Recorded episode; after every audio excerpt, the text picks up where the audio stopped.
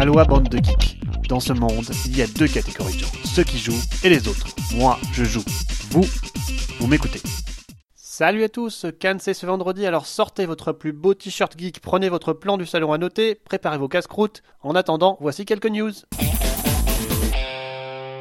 Du côté de l'industrie du jouet d'abord, il y a une nouvelle fois des rumeurs de fusion entre Mattel et Hasbro, qui posséderaient alors plus du quart des parts du marché du secteur. Cela se concrétisera-t-il? L'impact se ressentirait surtout sur la grande distribution. Business is business. Verra-t-on un jour un lance Barbie Nerf?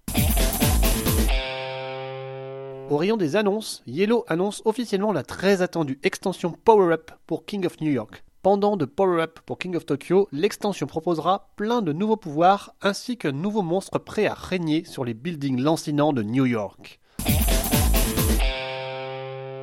Agricola est de retour. Deux nouvelles versions verront le jour cette année. L'une qui sera une version améliorée du jeu de base, ajoutant des règles simplifiées, ainsi qu'un deck regroupant les cartes les plus populaires du jeu. Certainement utile si vous n'avez pas encore le jeu de base, mais pas au-delà. Le jeu sortira aussi en version familiale. My First Agricola Qui sait? Tout cela sans parler d'une extension 5-6 joueurs qui débarquera aussi. So what? Le jeu de base est déjà pour 5 joueurs. Non, non, non, non, non, car le nombre de jetons en bois n'est pas suffisant. Ok, mais il y a des jetons multiplicateurs, non?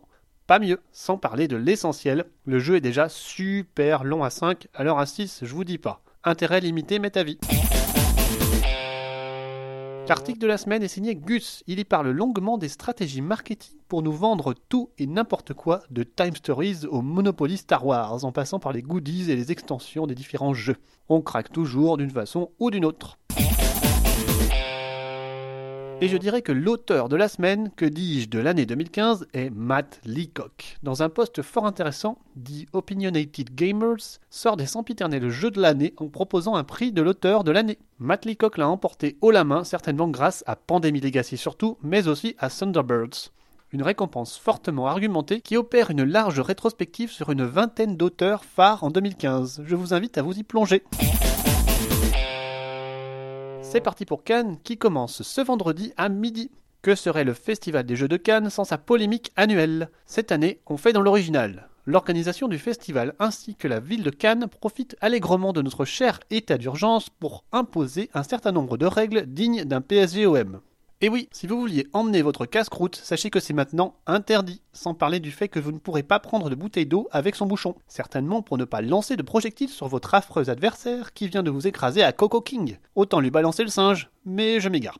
Recentrons le sujet sur ce salon familial qui dit famille, dit enfant, et il semblerait que les enfants en bas âge ne soient pas les bienvenus. Outre l'habituelle interdiction des poussettes cette année, tenez-vous bien, il sera aussi interdit d'amener un sac à langer. Tout ça, car soi-disant le palais n'a pas les infrastructures pour changer nos chers bambins. C'est sûr qu'un sol de 1 mètre par 50 cm est introuvable sur place. Alors, chère famille, je vous enjoins à laisser vos enfants sans couche dans le salon. Blague à part, comment voulez-vous qu'un vigile sache différencier un sac à langer d'un sac classique? Je serais curieux de voir ça. C'était la polémique de Cannes 2016 et je remercie l'aimable festival de nous fournir chaque année de quoi rire jaune un bon coup. Passons au ludique maintenant, avec encore quelques nouveautés dont je n'avais pas parlé lors du précédent épisode. Tout d'abord, Créo, qui sera en avant-première chez Sweet November. Petit jeu de cartes coopératif, il semble offrir des sensations proches d'Anabi. Le but sera de créer une planète à partir des différents éléments de base. Illustration originale, j'avoue que j'ai bien envie de tester.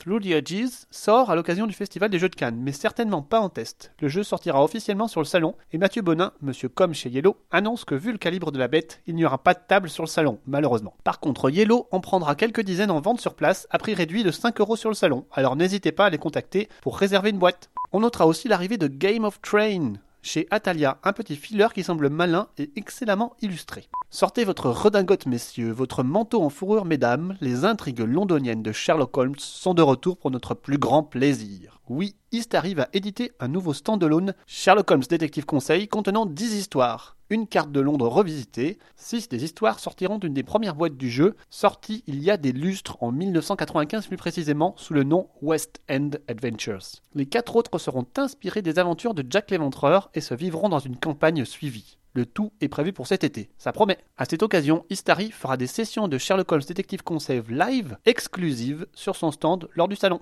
Enfin, je sais qu'il est un peu trop tard pour en faire la publicité, mais sachez que depuis quelques années, plusieurs joueurs français se retrouvent à Cannes pour organiser une petite foire aux échanges, communément appelée dans le jargon Board Game Geek une Mat Trade. Pour ceux qui ne connaissent pas, cela consiste à lister les jeux que l'on cherche à échanger, puis d'établir les jeux contre lesquels nous aimerions échanger. Le tout passe dans une moulinette mathématique et sort des paires de personnes pour s'échanger des jeux. Très pratique et populaire aux États-Unis, le système est méconnu en France. La Mac Trade s'est terminée vendredi dernier, hélas. Mais de nombreuses autres sont organisées partout dans le monde et certaines sont accessibles aux Français. Trêve de cannerie, terminons par le segment de Board Game Breakfast de la semaine dernière, car Tom Vassell, l'un des plus influents reviewers de la planète, y parle de l'honnêteté des critiques. C'est ainsi que je conçois un bon critique de jeu de société, véridique, sérieux et juste. Pas d'amitié, pas de copinage, simplement un avis avisé de joueurs. Je suis convaincu que c'est la ligne de conduite de Ludovox. Si vous voulez l'écouter, vous avez le lien plus bas. Une bonne illustration est la critique débridée réalisée par Chaz Marler, youtubeur dont je vous conseille la chaîne, qui déboîte de manière élégante et constructive un petit jeu de dés. Ça vaut son pesant de meeple. Allez, à dans deux semaines pour un débrief de Cannes